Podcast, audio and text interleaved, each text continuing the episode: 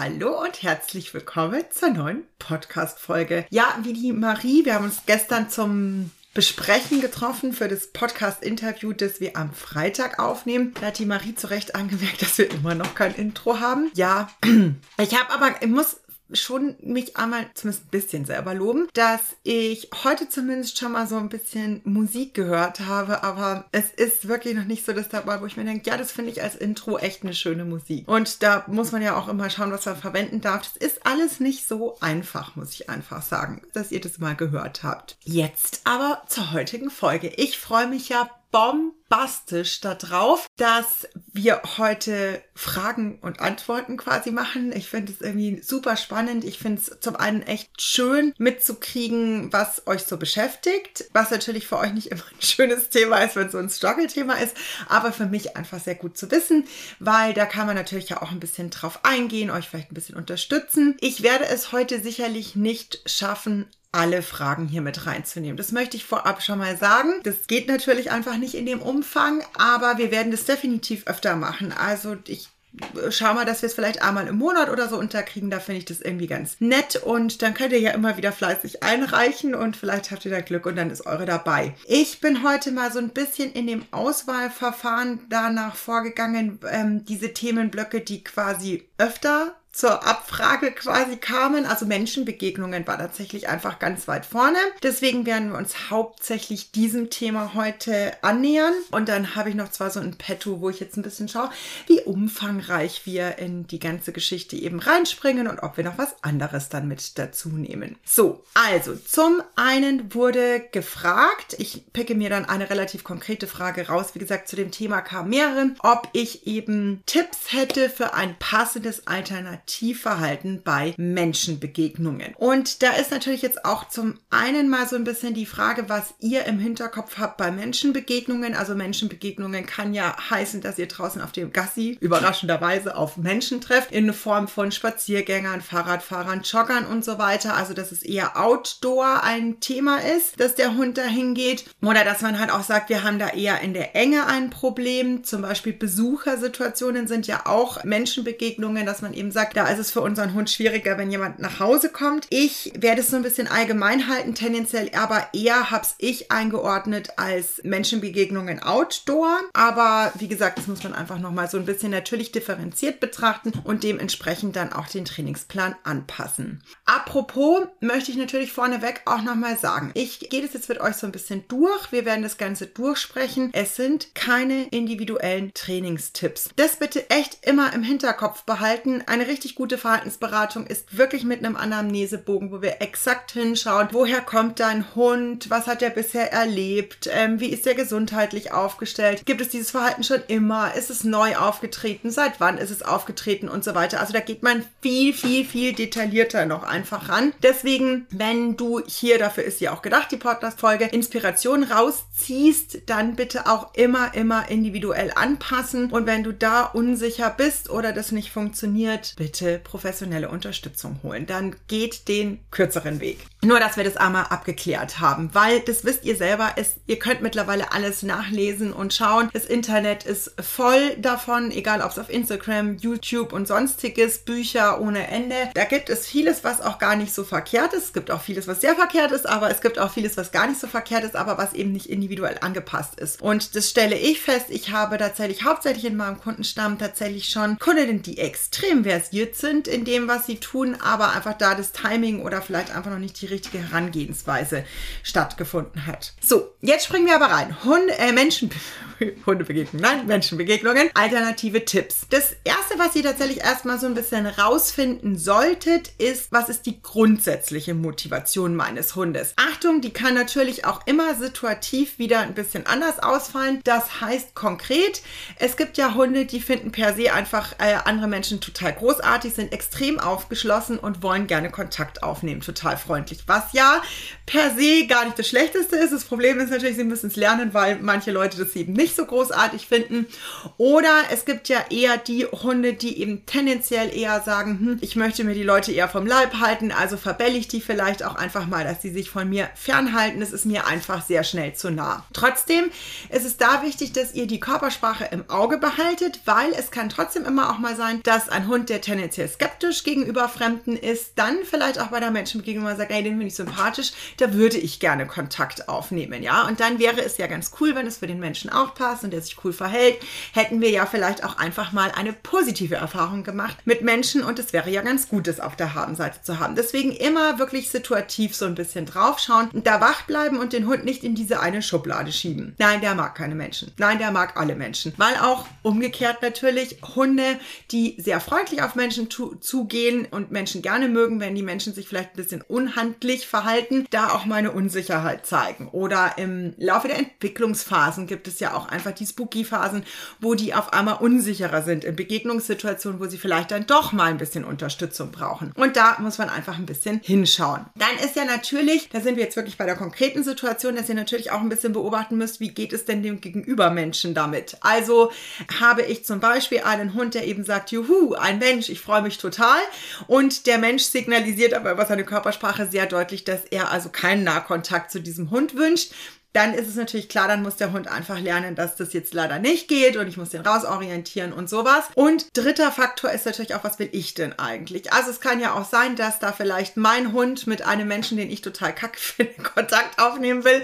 Und dann kann es trotzdem sein, dass ich sage, nein, das machen wir jetzt einfach nicht. Ihr dürft da auch mal zurückstecken und sagen, ja Gott, dann sollen die einmal kurz Servus sagen und dann gehen wir weiter. Dann hat man irgendwie Hund und dem Menschen vielleicht einen netten Gefallen getan. Aber das muss man natürlich auch so ein bisschen abwägen. Und da müsst ihr eben aus aus diesen drei Faktoren, also Motivation des Hundes, Motivation des Gegenübers und eure Motivation, den bestmöglichen Konsens für alle eben rausfinden. Und in Anführungszeichen gesetzt, Gewinner ist natürlich immer der, der keinen Bock auf irgendwas hat. Also das sollte immer toleriert werden, wenn einfach irgendjemand irgendetwas nicht möchte. Jetzt haben wir es aber ja so, dass es so ein bisschen um das Alternativverhalten geht. Also jetzt nehmen wir einfach mal an, wir haben eben einen Hund, einen jungen Hund, der einfach sagt, ha, juhu, Menschen, total großartig und zu jedem jedem Menschen hinspringen möchte. Dann ist es einfach ganz wichtig, dass ihr euch wirklich gute Gedanken macht, was ein passendes Alternativverhalten sein könnte. Und es macht tatsächlich wirklich Sinn, sich mit dem Thema Alternativverhalten, gerade wenn man sagt, die Thematik ist bei uns eh ein bisschen schwierig, wir arbeiten da schon länger dran, dann müsst ihr vielleicht auch mal resümieren, ob das Alternativverhalten, was ihr euch da eigentlich mal ausgedacht hattet, tatsächlich ein passendes ist für euren Hund und für die Situation. Weil nur weil XY Y vielleicht ein super gutes Sitz in solchen Situationen kann, kann es einfach sein, dass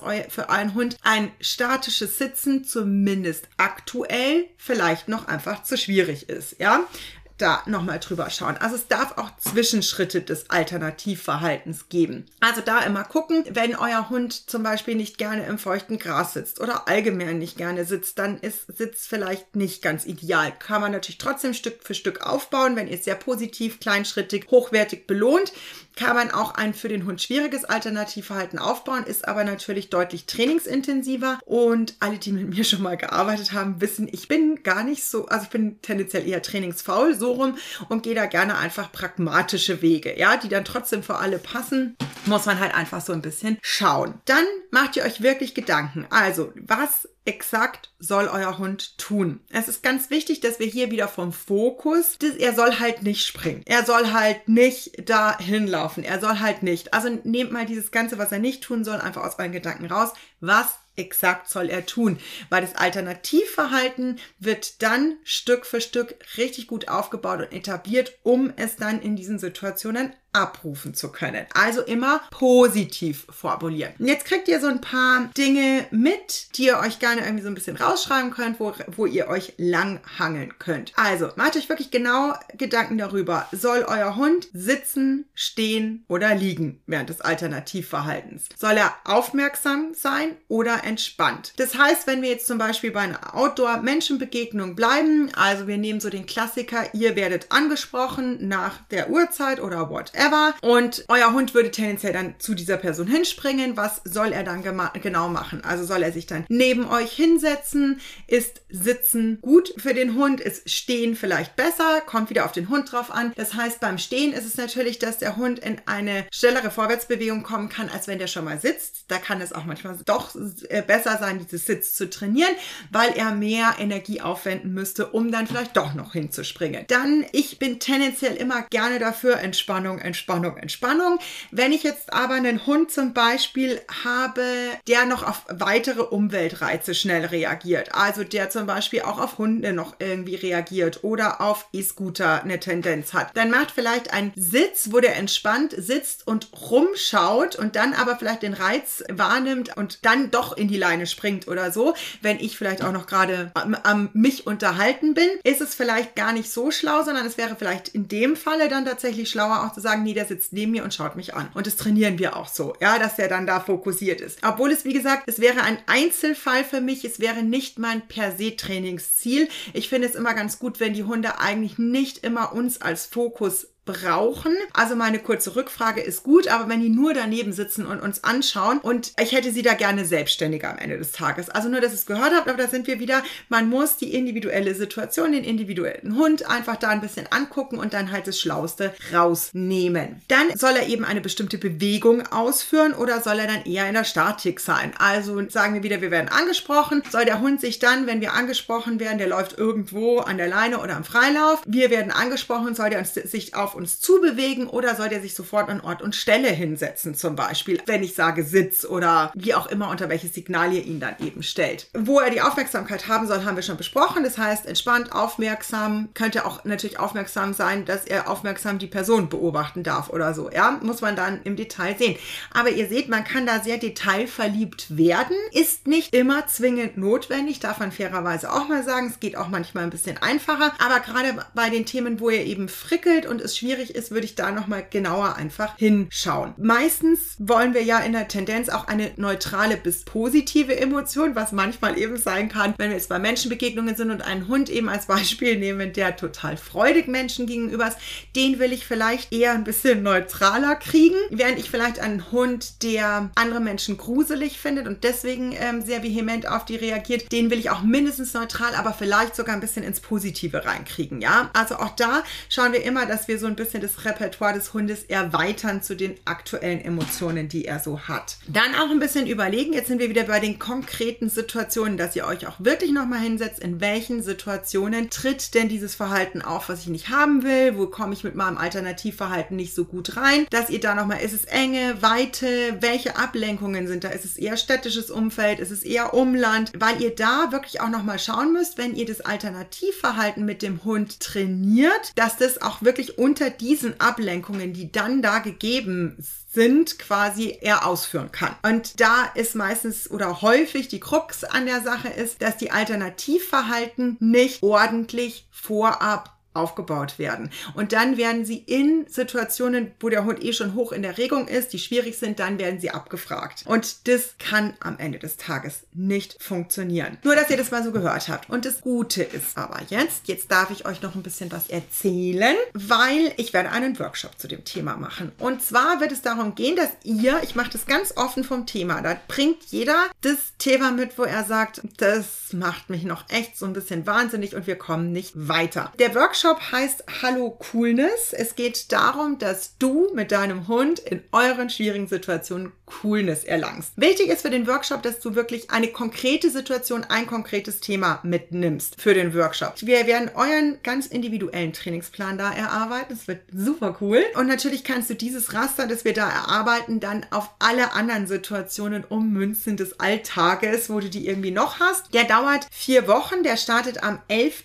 September. Das ist ein Montag. Geplant ist, dass wir dann vier wöchentliche Calls immer montags haben. Aber keine Sorge, wir werden das bei beim ersten Call tatsächlich so abstimmen, dass möglichst alle immer live dabei sein können. Sonst wird natürlich jeder Call aufgezeichnet. Ich umreiße mal kurz die Themen. Wir werden im ersten Call wirklich über die entspannte Basis für effizientes Training. Also was muss gegeben sein, damit Training überhaupt funktionieren und greifen kann. Das ist total wichtig. Auch hier sind immer wieder Themen bei mir in der Verhaltensberatung, die da nicht abgedeckt wurden. Darüber sprechen wir. Ganz wichtig, im zweiten Call wird es um das Thema Grenzen setzen, Grenzen akzeptieren. Das heißt, wie kann ich meinem Hund auch einfach mal sagen, stopp, hier ist jetzt aber wirklich Ende Gelände, du zeigst gerade ein Verhalten, das finde ich geht halt einfach überhaupt nicht. Wie ist es aber auch, wenn ich merke, hey, mein Hund gerät hier gerade an die Grenzen und das schafft er irgendwie noch nicht. Wie gehe ich denn damit um, wenn er dann bockt und nicht mehr kooperationsbereit ist? Das auch ganz, ganz wichtiger Punkt, um das Ganze rund zu kriegen. Natürlich immer mit der Tendenz, lösungsorientiert daran zu gehen, dass ihr euch als Team verbessert. Dritter Call, dritte Woche steht ganz unter Alternativverhalten im Fokus. Also, da werde ich euch wirklich ganz konkret helfen. Also wir arbeiten ja durchgängig zusammen. Auch in den Calls wird es sehr, sehr interaktiv alles stattfinden, dass wir wirklich eine für euch passendes Alternativverhalten in den Situationen uns überlegen und dieses wirklich richtig, richtig gut aufbauen, damit ihr es dann auch nutzen könnt in den Situationen. Und dann sprechen wir natürlich auch mal ein bisschen über Ausnahmen und dass wir die Hunde selbstständig kriegen wollen. Also ja, das kann natürlich am Anfang sein, dass ich irgendwie sage, ah, mein Hund reagiert da immer drauf, also spreche den frühzeitig an, ich setze ihn neben mir ab. Aber ich will ja vielleicht nicht ein Leben lang ihm immer sagen müssen in jeder Situation, was er zu tun und zu lassen hat. Klar bin ich das Backup und notfalls mache ich das auch, aber es soll natürlich auch mehr Selbstständigkeit rein. Und ich finde, gerade wenn wir so ein bisschen natürlich bei dem Thema Menschenbegegnungen sind, ist es ja auch super komplex. Also ich kann ja tendenziell sagen, nein, mein Hund soll nicht einfach dahin stürzen, der soll da ruhig neben mir sitzen und die Leute zufrieden lassen. Aber wenn es für alle Beteiligten passt, ist es ja auch total okay, wenn die mal Kontakt aufnehmen. Oder jetzt springe ich noch mal zu einer anderen Frage, die gekommen ist, wo es ein bisschen darum ging, dass die Person mir geschrieben hat, für sie ist es total schwierig, weil der Hund sehr ambivalent ist. Also eigentlich sehr skeptisch, aber auch gleich neugierig in Menschenbegegnungen ist. Und da ist es, finde ich, vom, vom Timing her total wichtig, dass wir da uns ein größeres Repertoire an Alternativverhalten holen, die wir passender finden. Also, dass man eben sagt, wenn der gerade noch in einer neugierigen Phase ist, lasse ich den Stück hingehen, aber dann, wenn er stehen bleibt zum Beispiel, dann kann ich reinmarkern und dann würde ich es immer so machen, dass er sich einmal rauswendet, weil wir das ganz oft sehen bei diesen unsicheren Hunden, die sich so langsam und langgezogen und eigentlich total unter Anspannung diesen Menschen nähern, dann gehen die da hin und wenn die da keine Unterstützung kriegen, dann springen die auf einmal doch nach vorne und bellen zum Beispiel die Leute an, weil sie sich einfach ein bisschen übernommen haben. Also sind zu nah rangegangen, dann kommt die Skepsis und dann kickt die Angst und dann geht es doch wieder nach vorne und das wollen wir natürlich prinzipiell einfach vermeiden, dass es auftritt. Also muss ich da vielleicht über etwas ganz klein und natürlich vom Timing her exakt gesetzte Unterstützungen gehen. Ich komme noch so ein bisschen zu den Vorteilen und Nachteilen. Also wenn ihr ein ganz konkretes Alternativverhalten aufbaut, was zumindest erstmal häufig sinnvoll ist, dann lebt es natürlich auch davon, dass es immer so durchgezogen wird und ich bin da häufig gar nicht so so der Freund, dass wir es immer, immer auf die gleiche Art und Weise machen, weil ich eben finde, dass oft die Situationen zu komplex sind. Aber für die Hunde ist es natürlich einfacher, wenn immer Ankündigung Fahrrad, ich setze mich hin zum Beispiel. Fahrrad heißt Bums, äh, Popo geht nach unten oder sowas, ja. Auch da einfach wieder so ein bisschen, was stellt ihr euch vor? Was ist für eure Spaziergänge, da wo ihr unterwegs seid, irgendwie das Passendste? Ich habe das zum Beispiel, also Jogger, Fahrradfahrer oder so, da werden die Hunde bei mir immer, immer, immer zur Seite genommen. Also ich achte da total drauf, aber tatsächlich ganz unterschiedlich. Mal wird abgesetzt, mal gibt es ein kleines Suchspiel, mal wird ein Stück neben mir gelaufen und sowas. Also das gestalte ich tatsächlich unterschiedlich, aber deswegen gibt es auch kein selbstständiges Alternativ Alternativverhalten die Hunde abfragen können. Nur, dass ihr das mal gehört habt. Also es hat, also ich weiß schon, ich fange anders an. Die meisten von euch hätten total gerne immer diese ganz konkrete Anleitung, macht es so und so und so und so. Und ich kann es total nachvollziehen, aber das finde ich einfach, geht halt nicht. Es ist zu komplex alles und da muss man einfach selber so ein bisschen hinschauen. Und am Ende des Tages hat einfach alles seine Vor- und Nachteile. So ist es halt einfach ein Stück weit. Und dann darf man einfach auch Dinge ein bisschen äh, anpassen und verändern. Das heißt, wenn ich merke, ich habe mir jetzt immer ein total konkretes Alternativverhalten aufgebaut, aber finde das jetzt eigentlich überhaupt nicht mehr passend für unsere Spaziergänge, weil mein Hund ist vielleicht umweltsicherer geworden, der muss da gar nicht mehr sitzen, wir können uns bewegen, dann darf man ja auch so ein Alternativverhalten auch nachträglich einfach noch ein bisschen verändern. Das heißt ja nur, es braucht einen neuen Trainingsplan